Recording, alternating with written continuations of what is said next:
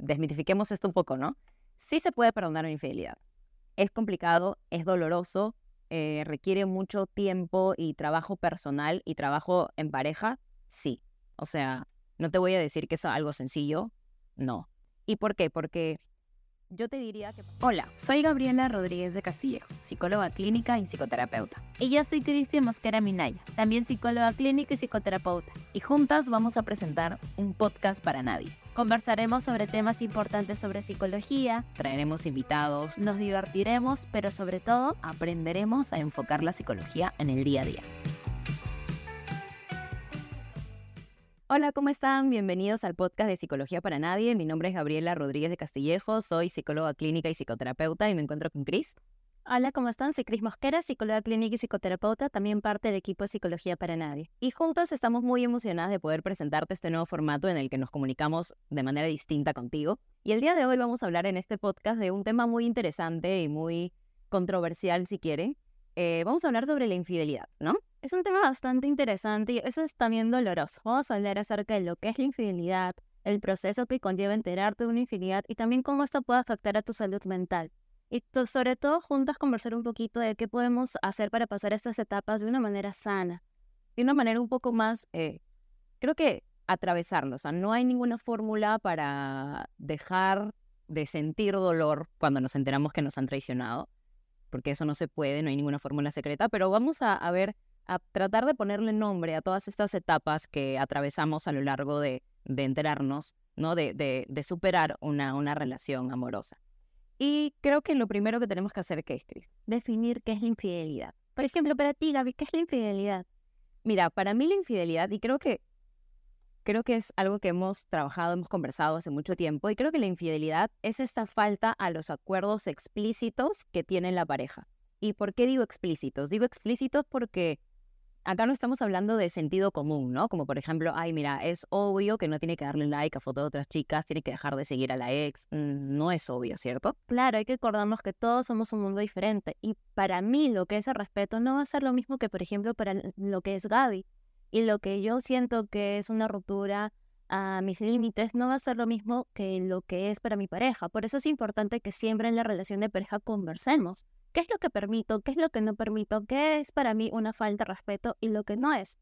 Pero por eso creo que es importante, y era algo que conversábamos, Gaby, de normalizar en las primeras citas, conversar acerca de esto, de las cosas que permites o no permites, lo que para ti es una falta de respeto, no. Exacto, ¿no? Y yo, o sea, he visto en muchas redes sociales que cuando hay unas primeras citas y de pronto uno de, de las dos personas habla del ex, ya es una banderita roja. Y yo no estoy tan segura de que sea una banderita roja, ¿no? Claro. claro. Hay formas, hay formas. Tampoco es que vamos a hablar todo el tiempo del ex, eso sí sería algo raro. Pero de pronto, si es que nosotros estamos, eh, yo voy a estar contigo y te converso y hablo un poco sobre, oye, ¿sabes que con mi ex pasó esto, que no sé qué? Eso no tendría por qué ser una banderita roja porque además me está dando a conocer la perspectiva de esa persona que tiene sobre su anterior relación y además porque terminaron, que es importante saber cómo se comportó con él, con ella, es importante saber.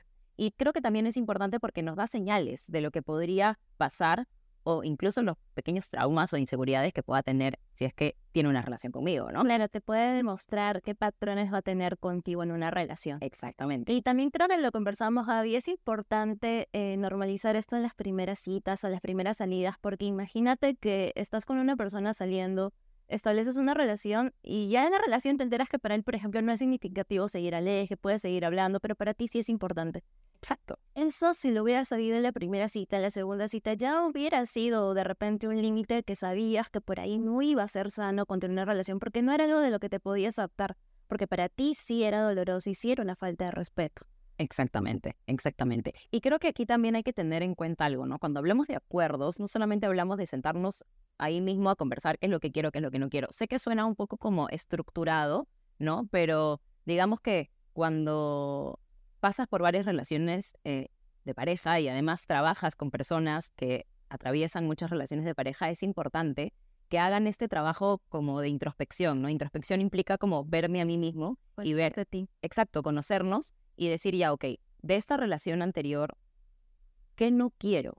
De esta relación anterior, ¿qué sí me gustó? ¿No? Y no es una suerte de que estoy comparando, porque obviamente comparar, y si te digo que te estoy comparando con alguien, obviamente no es positivo, pero para elegir yo algo tengo que comparar, o sea, eso, eso es normal. Creo que quizás el aprendizaje, ¿qué aprendiste de tu anterior relación que de repente te gustaría que sea diferente y de los límites nuevos que vas a poner acerca de lo que aprendiste de tu pasado? Exacto, ¿no? Y yo ahí seteo mis acuerdos, mi pareja o la persona que voy a conocer o que ya está conociendo y queremos formalizar va a hacer su trabajo también, nos vamos a juntar y juntos vamos a negociar nuestros acuerdos para saber qué sí puedo manejar, qué no puedo manejar, qué sí puedo permitir, qué no puedo permitir. Bueno, en esto puedo ceder, en esto definitivamente no, pero eso trabaja en conjunto al final del día, ¿no? Claro, creo que ahí entramos en la parte de negociar con tu pareja tus negociables y tus no negociables. Exactamente, Claro que los no negociables deben ser todo aquello que vaya contra tu integridad de ser humano, pero hay otros que podrías negociar, ¿no? Eso depende de cada persona.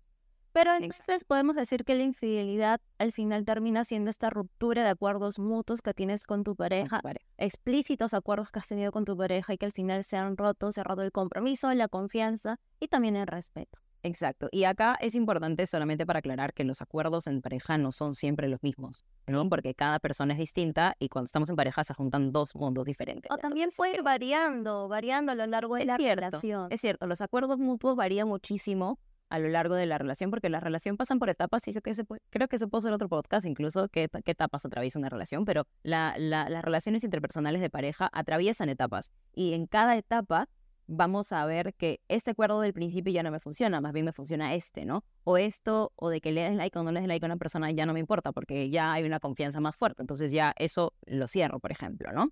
Entonces, también hay que ser flexibles ante la posibilidad de que se pueda cambiar o no un acuerdo, ¿no? Siempre y cuando no te incomoda y, al final es algo que hay que conversar con la pareja y llegar a un acuerdo mutuo. Pero claro, como decía David, ninguna relación permanece estática. Todo siempre evoluciona y es importante que sepamos esto. De vez en cuando siempre vamos a tener que hacer otra vez un repaso de nuestros acuerdos, otra vez acerca eh, de los límites, de lo que quiero o no quiero permitir, para luego conversarlo con pareja, porque bueno, la comunicación es fundamental en una relación de pareja para que luego puedan llegar acuerdos mutuos y puedan tener sus límites claros y no este, tener ahí malos entendidos con, respecto a lo que es o no es una infidelidad para la relación de pareja. Exacto. Y algo que quiero decir es que, claro, si ustedes me preguntan ya, pero ¿en cuánto tiempo tengo que volver a chequear mis acuerdos, David? Bueno, es que no, no se puede saber exactamente, ¿no? Recuerda que cada relación es muy distinta y, y además te vas a enterar cuando los acuerdos que tenían ya no funcionen de nuevo y hayan de nuevo peleas constantes. Ahí te vas a decir, ah, mira, de pronto tengo que revisar mis acuerdos con mi pareja. ¿No? Pero digamos que un tiempo establecido no, no lo sabemos. Mm, claro, no existe, depende de cada persona, de cada pareja y cómo ellos van avanzando y evolucionando en su relación. Exacto. Y creo que ahora podemos ir a la segunda parte, ¿no? ¿Qué pasa cuando ya estás en una relación, está yendo todo bien, pero de pronto te enteras de una infidelidad? Te enteras de una infidelidad. ¿Qué pasa, Cris? Creo que ya empiezas a pasar tu proceso del duelo, pero primero hay que hablar, ¿no? ¿Qué es el proceso del duelo? Es un proceso emocional y psicológico en el que te vas enfrentando una pérdida eh, puede ser tanto una relación de pareja, eh, un desengaño, una decepción, la pérdida de un trabajo, cualquier cosa que para ti genere una pérdida te va a hacer pasar por un proceso de duelo. Y como dice el nombre, va a doler. Porque al fin y al cabo es un proceso en el que tienes que llegar a una adaptación, a una aceptación de esta pérdida. Sí, y creo que no solamente funciona con parejas, sino también, como dijiste, la pérdida de un trabajo o, por ejemplo, cuando terminas la universidad y ya no sabes qué hacer, ¿no? O cuando em, empiezas un nuevo rol de madre, padre. Exacto, ¿no? Cuando uno es madre, deja de ser mujer y pasa a ser madre en primer lugar y eso también implica un duelo, lo mismo con el padre, ¿no? Entonces, y además, al final el duelo sería un proceso de readaptación a una nueva realidad sin eso que ya no tengo, ¿no? Eso o esa persona, ¿no? Que ya no tengo.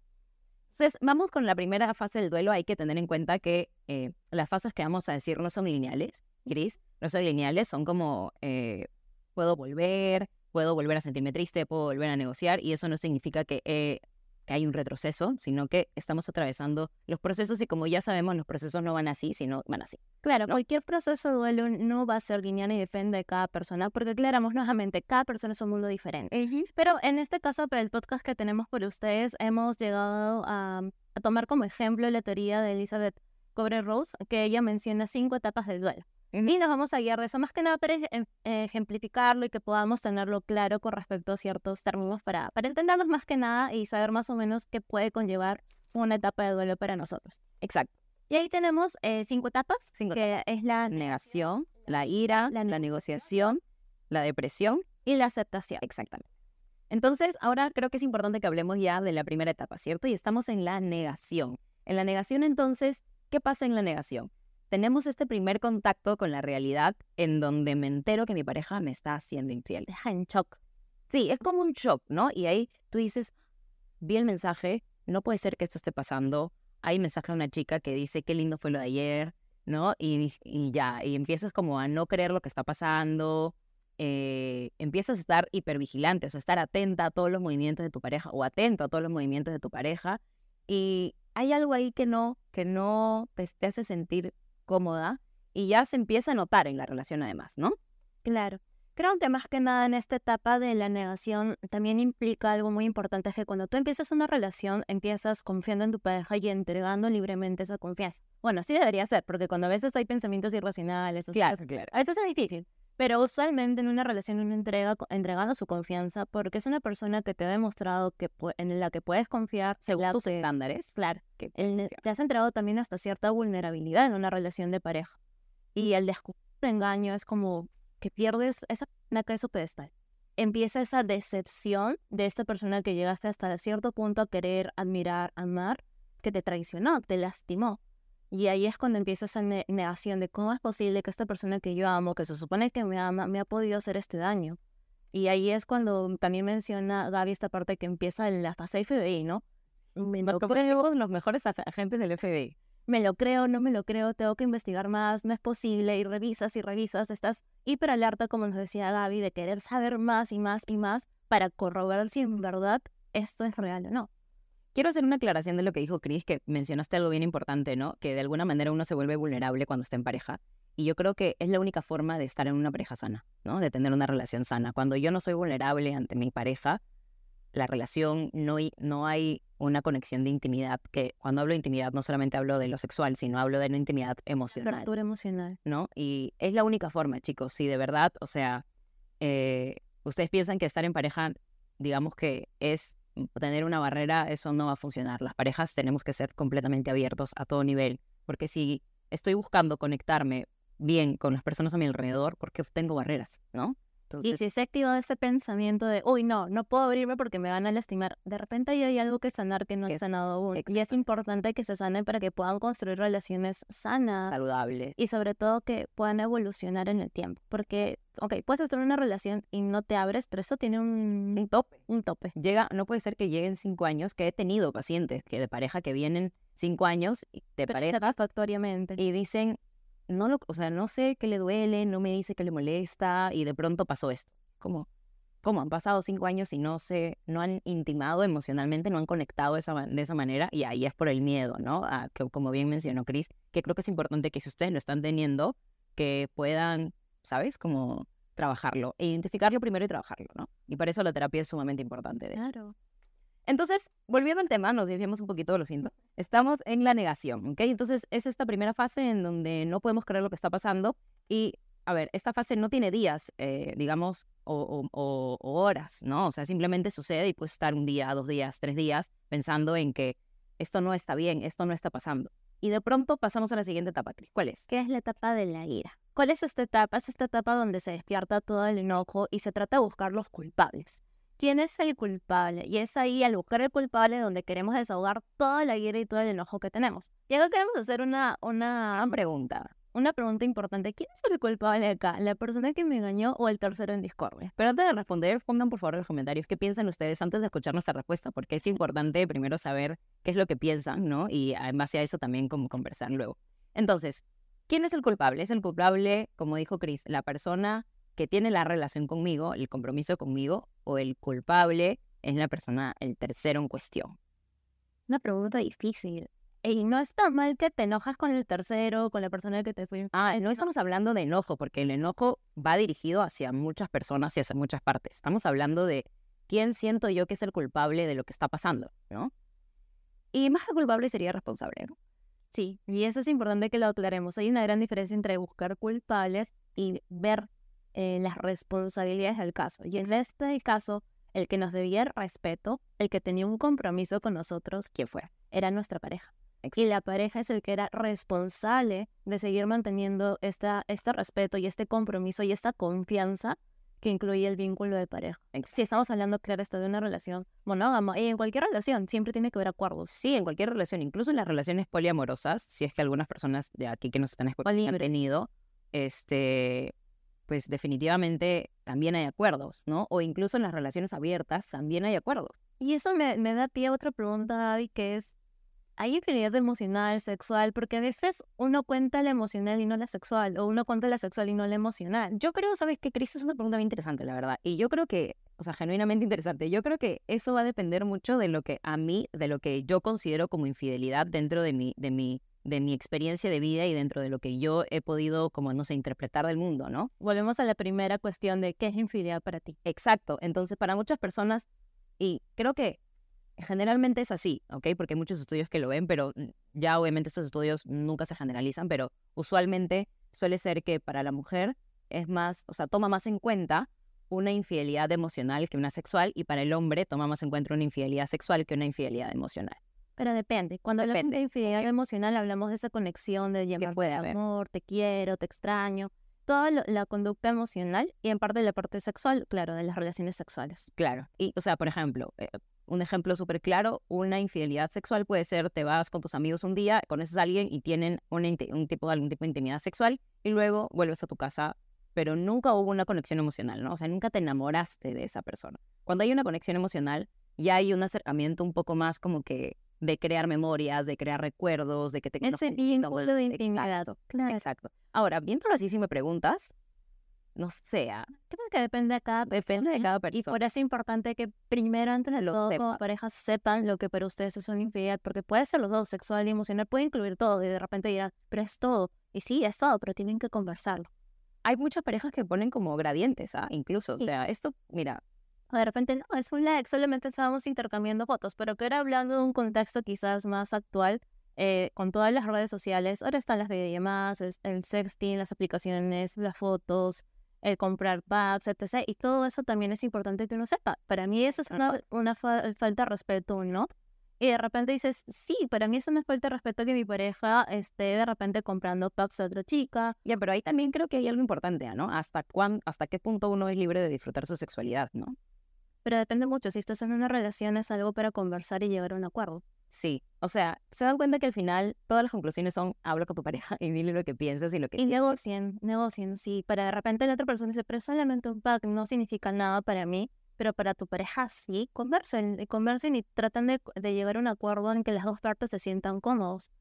Si estás en una relación de pareja, estás en una relación para compartir. Exacto. Estás en un equipo y al ser un equipo tienen que comunicarse las cosas. Si no, estás individualmente. Exacto, exacto. Y para muchas personas que vuelven a una relación después de muchos años de ser soltero o soltera, esto puede ser muy complicado, ¿no? Como volver a compartir cosas, volver a, ¿sabes? Como juntarnos y recordar, verdad, tengo que hablar con esta persona, es algo difícil. Creo que sobre todo también que la relación de pareja no implica que pierdas tu individualidad. No, no, por supuesto que no. pero es solamente saber que requiere una comunicación para que una relación de pareja eh, pueda fluir. Ok, perfecto. Entonces, en un momento pasamos a la siguiente etapa, ¿sí? Antes de pasar a la siguiente eh, etapa, me gustaría comentar, antes que nada, que la ira no es un problema, ¿no? La ira no es un problema porque la ira es una emoción y las emociones no son un problema, como ya deben haber visto, como ya deben haber leído. ¿Cuál es el problema, Cris, entonces, si la ira no es el problema? Con ese enojo, ¿qué haces tú con esa ira? Siempre acuérdate, todas las emociones son normales. Eh, se sienten, no se pueden hacer nada. Tú con esa emoción la puedes regular de una manera sana o puedes sucumbir a tus impulsos, pero si luego te vas a arrepentir, quizás no es lo más sana. Y muchas veces en esta etapa de la ira empieza la etapa también de la venganza. Como ya encontramos el culpable, Ya sé quién es. Así muchas veces, eh, me pasa muchas veces en terapia, quizás Harry, que lo podemos compartir ejemplos que se rompo el play, rancho el carro, rompo la ropa, eh, ese impulso de querer vengar de lastimar a la persona que también te lastimó. Entonces, si es que algunos de ustedes están pasando por una etapa como de infidelidad o están terminando una relación por algo y están justamente sintiendo este enojo, piensen si lo que van a hacer les va a traer una satisfacción inmediata o va a ser una satisfacción a largo plazo. Porque si solamente va a tener una satisfacción inmediata y luego me voy a arrepentir de esto o me voy a sentir culpable porque además de esto yo actúe de esta forma, lo mejor sería quizá no hacerlo. ¿no? Ok, entonces ahora sí podemos pasar a la siguiente etapa, que es la etapa de la negociación, Cris. ¿Y cómo funciona la etapa de la negociación? Es este, esta etapa intermedia entre la negación, entre el, pues, la ira que la acabamos de conversar y esta etapa de ya llegar a la aceptación. Es esta etapa donde mentalmente estás negociando la realidad que sabes que ya no tiene marcha atrás. Como que llevas un poquito sensando todo lo que realmente ocurrió y tu mente quiere negociar un poco esta realidad. Eh, se hacen muchas cuestiones como, ¿y si hubiera pasado esto? ¿Y si yo hubiera hecho esto? ¿Y si pasa esto? ¿Y si hago esto? Se queda mucho con los easy. Y más que hubiera, eh, con los hubiera. Y más que nada en esta etapa ya empiezas un poquito a tomar una decisión. Sí, si puedes o no puedes, perdón. Exacto, ¿no? Y es un proceso, como dijo Chris, en el medio, ¿no? Porque son cinco y justo la negociación está en el medio. Como, a ver, avanzo y de qué manera avanzo. Avanzo por el camino derecho, en donde sí perdono, avanzo por el camino izquierdo, en donde no perdono, avanzo por el camino en medio, en donde me tomo un tiempo. ¿De qué manera avanzo? ¿No? Y es este momento en el que ya empiezo a conectar un poquitito más con la realidad y empiezo a darme cuenta de que sí, pasó, me fueron infiel, de que me enojé y de que le dije lo que quería decirle. No, que todavía tengo dolor y todavía quiero todavía decir cosas, que está bien, pero es una etapa donde ya empiezas a tomar una decisión. Sí. ¿Y por qué empezamos a tomar una decisión? Eh, o al menos a pensar en lo que voy a hacer, no es tomar una decisión, porque recordemos que, y eso sí es algo que sí yo sugeriría a todas las personas que nos escuchan, cuando están en esta etapa parece que ya acepté y voy a tomar una decisión, pero no es la mejor etapa para tomar una decisión, porque acá no hemos tenido un aprendizaje completo de lo que ha pasado, ¿no? Estamos a mitad de camino, entonces si ustedes están, están atravesando por eso y dicen, ya, ok, lo voy a perdonar, piénsalo dos veces, ¿qué pasaría si no ¿no? Y acá hay algo bien importante que yo, eh, que yo estuve leyendo, pues, estoy leyendo un libro últimamente, y, y, veo ahí algo que dice que no compensen los malos hábitos con los buenos, ¿no? O sea, porque ¿qué pasa cuando nosotros compensamos? Tratamos de negar una parte, ¿no? Y negamos, negamos una parte que es muy importante, que son las cosas que no me gustan, ¿no? ¿Por qué? Porque una vez me trajo flores, porque una vez me pidió perdón y me trajo mariachis, porque, no sé, cualquier cosa que pueda hacer algo para pedir perdón, ¿ok? Pero si me quedo con solamente lo bueno y no veo lo malo, me estoy aferrando a la idea que tengo de lo positivo de mi pareja y no me estoy aferrando a la realidad. Y uno tiene que estar enamorada y perdonar desde la realidad, no desde lo yo creo que puede ser o lo que podemos ser al final del día, no. ¿No? Creo que también por ahí alguna vez leí de no te enamores del potencial de la persona, sí, no. de la realidad, o sea, del presente y las conductas del presente que está teniendo esta persona. Y creo que ahí también es importante, como tú lo mencionas, David, no idealizar. Hay que tener mucho cuidado y no idealizar. Si todo lo ves positivo, si solamente te paras lo bonito, estás idealizando, porque es imposible que algo sea perfecto, porque la perfección no existe. Y hay que saber que tengo que equilibrar siempre. Sí, hay cosas muy bonitas, pero también hay cosas que me lastimaron. Y dentro de estas cosas que me lastimaron, puedo aceptarlas, puedo adaptar. Y creo que nos conlleva esta pregunta importantísima que es, ¿puedo perdonar o no puedo perdonar? ¿Y qué conlleva el perdón? Porque muchas veces me pasa que llegan a terapia pensando que perdonar es olvidar. ¿Cuándo, Cris, voy a perdonar? ¿Cuándo ya voy a olvidar? ¿Cuándo no voy a pensar más en esto? Creo que ahí hay una idea muy transversal de lo que realmente es el perdón ante un Y creo que sería importante que ahora lo hagamos una, o sea, desmitifiquemos esto un poco, ¿no? Sí se puede perdonar una infidelidad. Es complicado, es doloroso, eh, requiere mucho tiempo y trabajo personal y trabajo en pareja, sí, ¿no? O sea, no te voy a decir que es algo sencillo, no, pero sí. ¿Y por qué? Porque yo te diría que para perdonar una infidelidad el camino es el siguiente. Yo tomo mi tiempo para pensar qué hice, Chris toma su tiempo para pensar qué hizo, ¿y qué pasa? Tenemos que integrar luego lo que ha pasado, esta, esta infidelidad o esta traición al final, a la relación lo integramos y es como una experiencia que nosotros tenemos y a partir de esa experiencia vamos hacia adelante. Ahora, este proceso que estamos viviendo, imagina, imagínense que Cris y yo somos pareja, este proceso que estamos viviendo, yo no lo recomiendo que sea como juntos, ¿no? Como en pareja, porque es muy complicado, porque hay muchas emociones que se juegan de por medio. Yo me acuerdo y voy a estar mal en todo el día. Y si la persona, y si esta persona, y si Cris no puede contener mi emoción en ese momento, se va a enojar también, ¿no? Entonces, sí es importante que cada uno tenga su espacio y pueda de alguna manera hacer introspección, como ya mencionamos al inicio del podcast, que significa si tienes la oportunidad de ir a terapia, anda a terapia para poder entender qué está pasando con tu mente, si pudieras ser capaz de perdonar, si puedes no ser capaz de perdonar, pero es importante que tú hagas tu propio trabajo personal, ¿no? Y lo mismo Chris tendría que hacer su propio trabajo personal y luego nos juntamos a ver, oye, ¿qué pasó? Y hay que ser súper abiertos al momento de hablar de una infidelidad en pareja, ¿no? O sea, mira, y tratar de no buscar culpables, ¿no? Porque recordemos que si buscamos culpables, estamos como echándole la culpa a Cris. Es como que, ah, lo que pasa es que tú estás muy ocupada en tu trabajo y no me prestaste atención y yo necesitaba estar con alguien, ¿no? Imaginemos que yo soy el infiel y ella es la víctima, ¿no? Entonces, entonces, y claro, y en ese momento Cris, ¿qué va a hacer? Se va molestar, o sea que eso no te da derecho a ser mi infiel y no sé qué, pero hay que tener una apertura para poder hablar de este tema. Y si es muy complicado, hay que buscar un mediador, ¿no? En este lo mejor es una terapia de pareja. Pero cuando dice David, el perdón es un proceso difícil y quiero aclarar algo que eh, pasa muchas veces que no confundamos perdonar con olvidar, porque olvidar no es perdonar. Que yo perdone una infidelidad o que quiera trabajar en perdonar mi infidelidad no implica que vaya a olvidar ni que el dolor vaya a desaparecer. Pues va a estar ahí, el recuerdo va a estar ahí, pero el perdonar implica darle otra nueva eh, significancia a lo que fue la infidelidad. Ya no algo contra mí, ya no algo contra la relación, ya no algo contra lastimarme, sino de repente verlo como un error y a partir de eso va a ser eh, un poquito más fácil trabajar en llegar a un perdón y volver a construir esa confianza en tu relación de pareja. Porque recordemos, cuando hay una ruptura de la confianza, se destruye por completo y eso hay que volver a trabajar. Exactamente. Quiero volver a la pregunta que hiciste, ¿no? Si es posible eh, perdonar o no una infidelidad. Ya hemos dicho que sí se puede perdonar. Lo ideal no es buscar culpables, lo, ideal es buscar responsables. Y que nos va a ayudar un poco con la diferencia entre culpabilidad y responsabilidad. Claro, cuando hablamos de culpa, eh, lleva una connotación, es una palabrita muy chiquita, Gris, pero lleva una connotación de castigo. Cuando te imaginas la palabra culpa, a mí en lo personal me viene esta imagen de por mi culpa, por mi culpa, por mi gran culpa. Y esto lleva una connotación de querer castigar a una persona o castigarte a ti misma. Sí, es cierto. En cambio, la palabra responsabilidad es algo más sano y es algo que se suele trabajar bastante en terapia porque la vida no se trata de buscar culpables o de culparte a ti. La vida se trata de hacernos responsables de las acciones que tomamos y de lo que no dependía de ti, de lo que no es tu responsabilidad también. Exacto. Y a partir de eso aprender y cambiar tu presente y tu futuro. Exacto. Y acá quiero que, hay, que creo que hay que agregar una palabra bien importante, Chris, y es los límites, ¿no? Cuando nosotros decimos soy culpable, no hay un límite para enmendar la situación, ¿no? Y es como siempre me castigo, siempre, ah, no, tengo que aceptar esto, es que mi pareja me trata mal, sí, porque yo le fui infiel. Ya pasaron tres años, mi pareja me trata mal porque yo le fui infiel, mi pareja me trata mal. Sí, lo que pasa es que debo dormir en el mueble porque yo le fui infiel. Y es como, ya, pero ¿hasta qué punto? ¿No? ¿Hasta qué punto?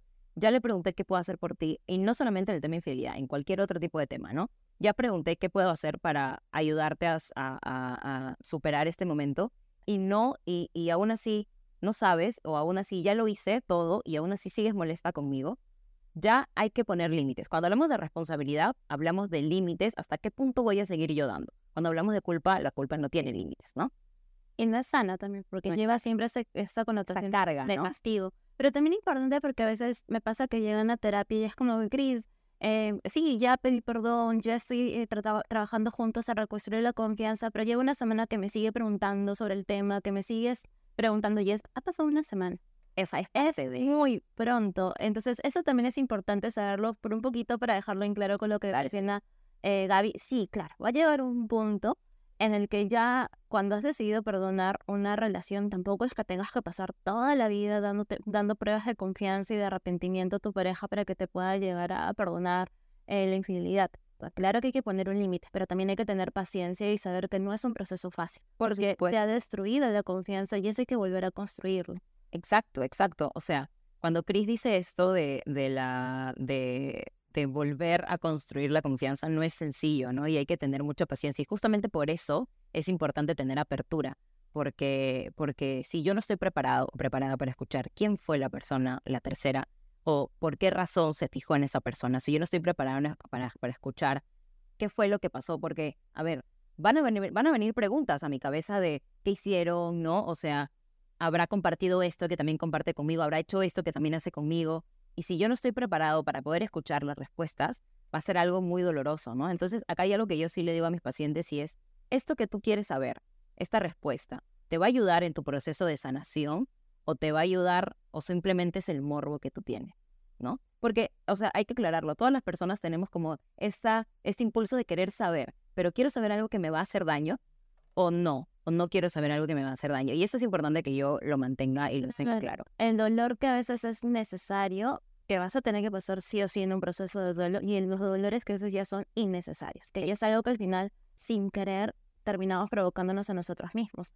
Pero también quiero, quiero aclarar un punto, creo que es importante mencionar, que muchas veces este proceso de perdonar a tu pareja no es fácil y no depende de nadie más que de ti. Si tú te ves en la capacidad de poder trabajar o quieres trabajar ese perdón, es un camino, sí, si bien va a ser trabajoso, muy bonito, porque quieres trabajarlo y no depende que estés escuchando lo que van a decir otras personas o que va a pensar el resto de las personas si perdono. Yo ya le conté a mi mamá, mi familia ya sabe, no puedo. Si es algo que tú quieres trabajar, bienvenido sea, siempre y cuando tú lo quieras hacer. Exacto. Y acá por eso los invito a no juzgar las relaciones de las personas a tu alrededor, porque no sabes el proceso por el que están pasando, ¿no? Pero ¿cómo es posible que perdonen la infidelidad, que no sé qué? Depende de cada persona. Si la persona no depende de paz, capaz, y lo quiere trabajar, bienvenido sea. Bienvenido. Pero siempre se recomienda, y Gaby, yo siempre recomiendo que vayan a terapia de pareja. Sí, y de hecho, yo escuché una frase bien bonita que se les voy a compartir.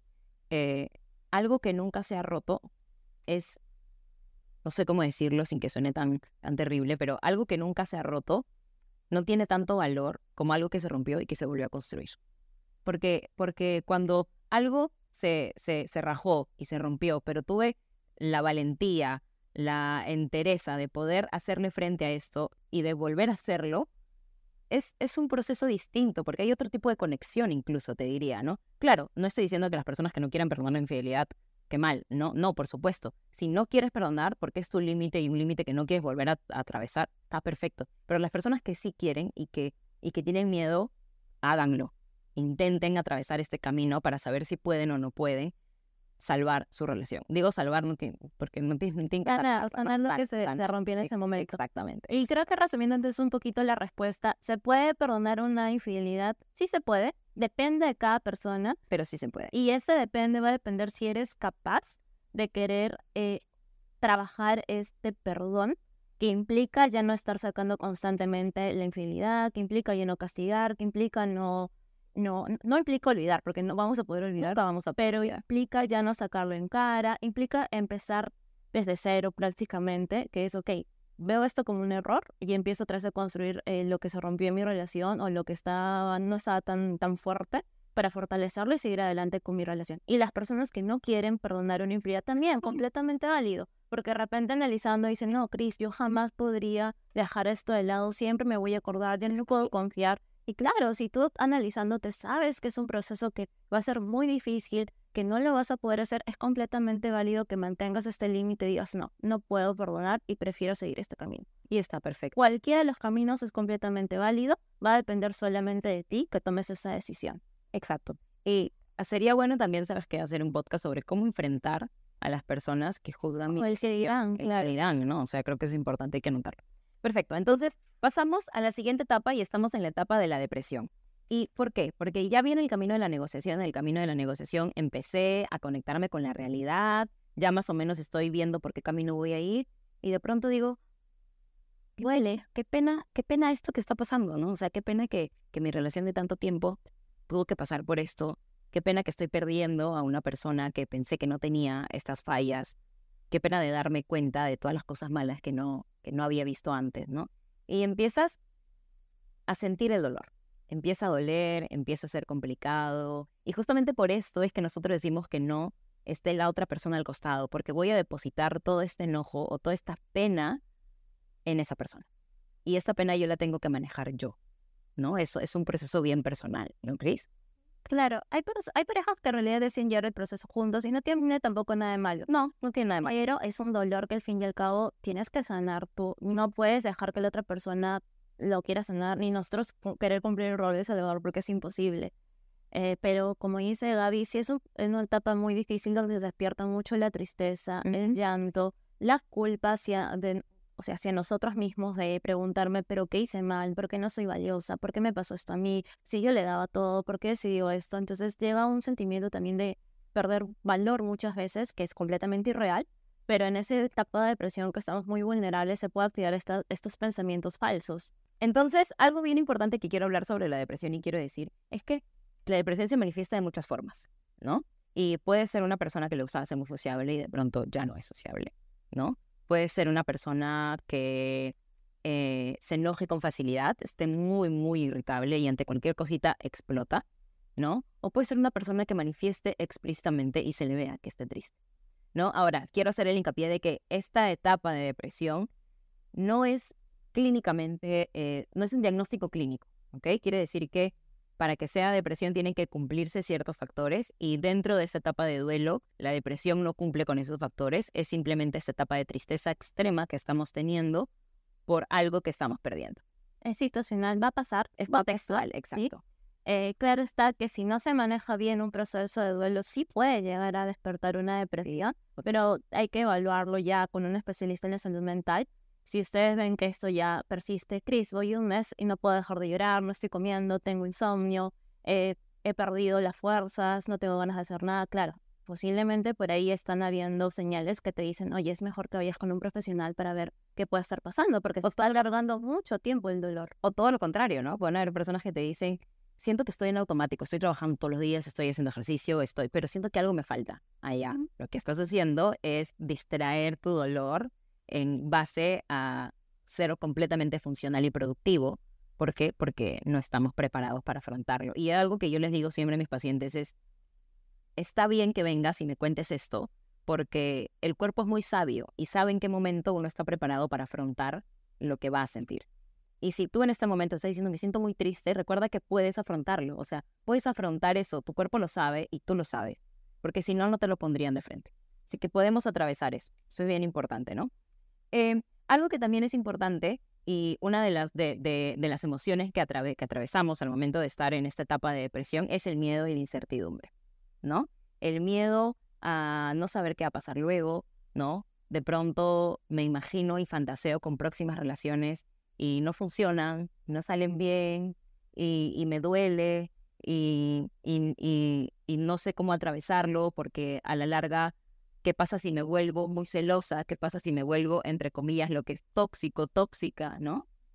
Claro, como estábamos conversando, es una etapa donde hay una gran posibilidad que se despierten pensamientos irracionales, pensamientos falsos y negativos, que son estos pensamientos que no solamente puede llegar a atacarte a ti tu valor como persona, sino también en ver escenarios muy catastróficos. De repente te dicen nunca vas a encontrar a nadie, siempre va a pasar esto, no puedes volver a confiar. Y hay que tener mucho cuidado y tomar con pinza estos pensamientos porque muchas veces, por no decirte todos, son falsos, son mentiras. Solamente que al estar en un proceso muy vulnerable, estás con, con toda esta predisposición, a veces sin querer, de que vengan muchos pensamientos negativos y a veces empieza ahí la rumiación, le das vuelta y vuelta y vuelta. Esta rumiación es darle vuelta y vuelta y vuelta a los pensamientos negativos. Se convierten en obsesivos al final. Entonces, lo importante es que no solo te centres en lo malo, así como dijimos en algún momento del podcast, no todo es malo de esa persona.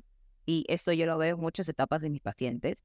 No todo es bueno tampoco, ¿no? Es imposible. es imposible, eh, pero es, o sea, mis pacientes dicen, me he dado cuenta de que también mi expareja tuvo cosas positivas, que también fue una persona con la que compartí risas, que también fue una persona con la que compartí momentos, con la que cumplí objetivos, cumplí metas, ¿no? Entonces, hay que tratar, y eso es un proceso complicado, porque estamos viendo a una persona por todo lo malo y luego volteamos y vemos a una persona por todo lo bueno. Entonces hay que tratar de integrar estas dos esferas que tenemos todos los seres humanos en uno solo y tratar de entender que yo estoy con el, con el completo. No estoy con solo lo malo y no estoy con solo lo bueno, sino con el completo, ¿no? Y es un proceso de integración que se logra al final en una terapia de pareja, que es doloroso, pero que se logra aceptar al final, que es el camino último, ¿no? Claro, y creo que también es importante mencionar esta etapa de depresión, que ¿por qué se despierta esta etapa? Que es más que nada por el hecho que es la etapa donde te das cuenta de los posibles cambios que van a haber en tu vida. Se pierden ciertas metas de pareja, se pierden ciertos sueños. Si al final no decidimos perdonar, va a haber todo un cambio ahí de lo que habíamos planificado con nuestra pareja. Y ahí es cuando se despierta esta etapa también de la depresión.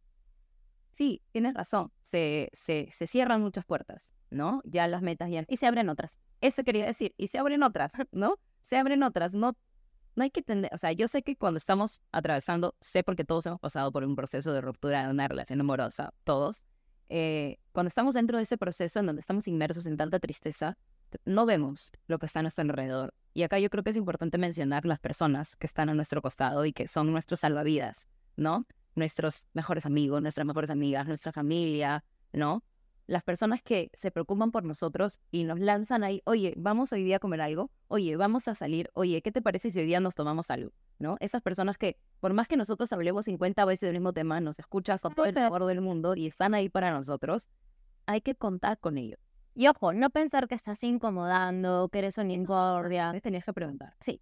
Es, por algo es tu red de apoyo y de repente también es una etapa, acuérdense de los pensamientos negativos mentirosos o de esos pensamientos falsos que te dicen, no, estás solo, no hay nadie. ¿Cómo lo sabes? Si hay un montón de personas que te aman, pero es una etapa en la que estás nublado de dolor. Ya que no hay, pero hay que excavar un poquito. Y algo que yo le digo a mis pacientes que trabajan es, me dicen, Gaby, pero ¿qué hago cuando ya no estoy contigo en terapia y luego vienen de nuevo? No les tengas miedo deja que venga, deja que venga y diles, a ver, lánzame un, pensamiento. Ya, agarras ese pensamiento y, me, siento solo. Ok, estoy solo. ¿Con quién estoy a mi alrededor? Estoy con Chris. Chris es una persona en la que puedo confiar. Sí, es una persona a la que puedo llamar. Sí, entonces estoy solo. No, no estoy solo. Y empiezas a cuestionar este pensamiento que venga.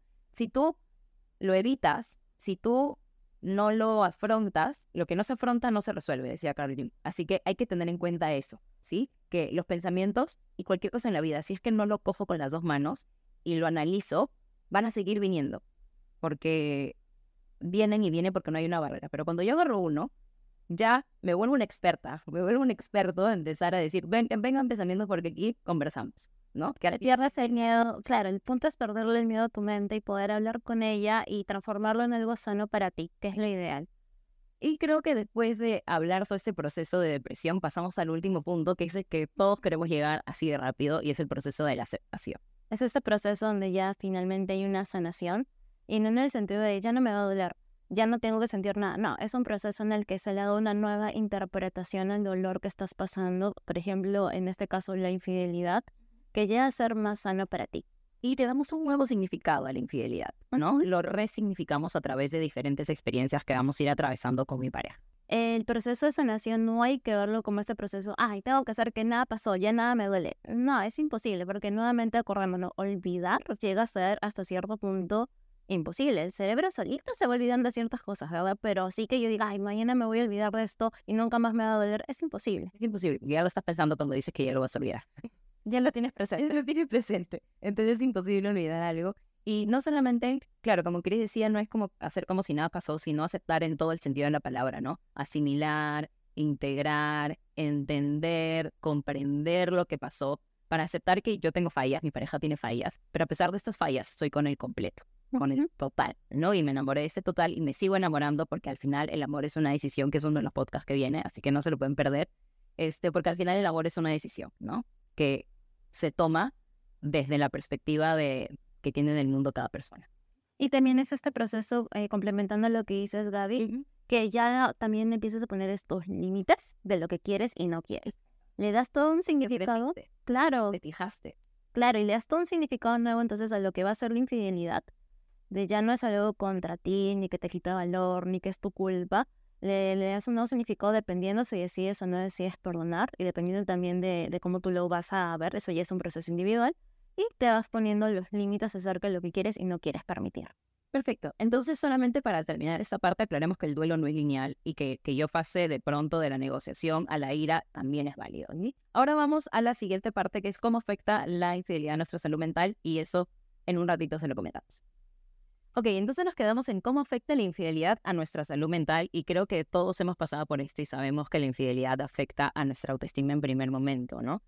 Y a la percepción que tenemos de nosotros mismos y por ende nuestra seguridad, ¿no? A lo que creemos ahora que somos, ¿no? Porque como tú decías, cuando estamos en una etapa de duelo nos creemos un poco los pensamientos que pues muchas veces son sesgos cognitivos también y que no siempre nos dicen la verdad, ¿cierto? Claro, esos sesgos negativos serían estos pensamientos negativos, estos pensamientos falsos y irracionales, que muchas veces sin darnos cuenta los tomamos como ciertos. Y cuando pasamos un proceso de duelo por infidelidad, muchas veces está cargado con pensamientos contra nuestro valor. Exacto. Porque todo este proceso, si se han dado cuenta, es todo un proceso de perdón, de auto perdón, de reconfigurar lo que es la infidelidad para nosotros. Y es un proceso en el que la autoestima muchas veces se ha afectado si no tenemos un proceso sano para nosotros. Porque se mezclan muchas emociones, ¿no? Y nos abruma. Y creo que empezamos a cuestionar nuestro valor como persona a partir de que la persona del frente no nos eligió a nosotros, ¿no? Y hacemos que la, el, digamos, la respuesta que pueda tener esa persona que ya respondió en el hecho, que es no me eligió a mí, afecta demasiado a lo que yo pienso de mí misma. No, no es una cuestión de que me eligió o no me eligió. ¿Verdad? Por eso también parte del proceso del duelo es saber sanar eh, este concepto que a veces tenemos de infidelidad que termina siendo contra nosotros, para verlo como, bueno, la persona se equivocó de su libre albedrío, no tiene que ver conmigo, no tendría por qué afectar mi concepto de lo que soy como persona, como hombre, como mujer, ni mi valor como ser humano. Exacto. Sin embargo, muchas veces sucede. Sí. Y si no tienes un proceso sano, te afecta tu manera de verte, tanto interna como externamente. Y por eso a veces yo recalco la importancia de siempre acudir a terapia cuando tú notas que tu mente ya te está jugando en contra, al punto que te está dañando a ti mismo. Sí, y de pronto también pasamos a otra etapa en donde hacemos que la culpa es por qué no lo vi, cómo, por qué lo permití, por qué lo permití, debí haberme ido antes, ¿no? Eh, o de pronto, ¿cómo es posible que no lo supiera? Me dio tantas señales, Chris, y no lo vi. Y es como, tranquila, ¿no? O tranquilo, no lo sabías en ese momento, ¿no? Y creo que acá es importante aprender a perdonarnos por la decisión que tomamos en ese momento, porque no sabíamos que podíamos tomar otra decisión. Ahora lo sabemos, porque ya pasó y ya sabemos qué, cuál fue el resultado de esa decisión. Pero si no lo supieras, probablemente no hubiese sabido cómo resultaba eso y te hubieses hecho la misma pregunta solamente que al revés, por la otra decisión. Entonces lo sabes porque pasó. Y sobre todo porque acordémonos que eh, cuando hay infidelidad no es nuestra responsabilidad, porque la pareja o la persona que cometió la infidelidad tomó esta decisión en su libre albedrío. Y al tomarla en su libre albedrío, su responsabilidad cae, cae en él o en esta persona que tomó esta decisión de engañarnos. Por lo tanto, hay que trabajar esta parte del autoperdón con nosotros mismos, de saber asumir que hay cosas que me corresponden, que puedo cambiar para mi presente y mi futuro, y hay, cosas que no. Y una de esas que no te corresponden, no es tu responsabilidad, es la infidelidad, porque no dependía de ti. Sí, y, muchas veces, ¿sabes, Chris? Yo lo que veo en terapia es que a veces no se nota mucho, ¿no? Dicen, yo soy racionalmente, que yo sé racionalmente que no soy culpable. O sea, yo sé que no es mi culpa, ¿no? Pero no sé por qué me cuesta. Y cuando seguimos hablando, indagando, dan señales de que creen que sí son culpables. Entonces, y ahí yo puedo entender y ahí yo puedo entender que es bien importante que lleguemos al punto en que cuando lo entiendo racionalmente no lo estoy asimilando emocionalmente. Es un proceso. Es un proceso, son dos cosas diferentes. Podemos saber que ser infiel está mal y en el momento somos infieles, ¿no? Podemos saber que expresar lo que digo está bien, pero en el momento me da roche. Entonces son dos cosas diferentes, ¿no? Entonces eso es bien importante y algo que también sucede es que nos afecta la forma en la que actuamos en las siguientes relaciones. ¿No? Porque somos hipervigilantes, estamos como en este proceso de, ah, se demoró en contestarme tres minutos. ¿Qué están haciendo, no? Cuando me dijo que iba a estar en su casa, cuando me dijo que ya no estaba trabajando, ¿no? O se demoró en llegar media hora más a verme.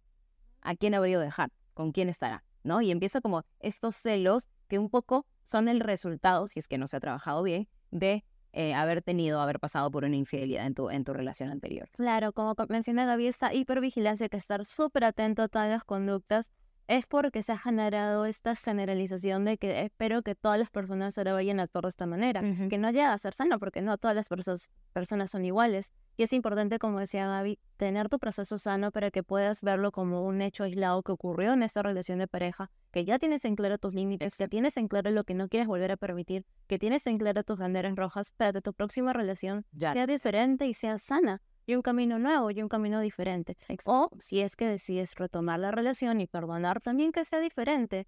Siempre se recomienda, si tú vas a volver a una relación, que sea una relación con cambios. Porque si vas a volver a la relación que sigue siendo igual, es la misma historia, es el mismo camino y ya viviste el, el final. ¿Para qué volverlo a vivir?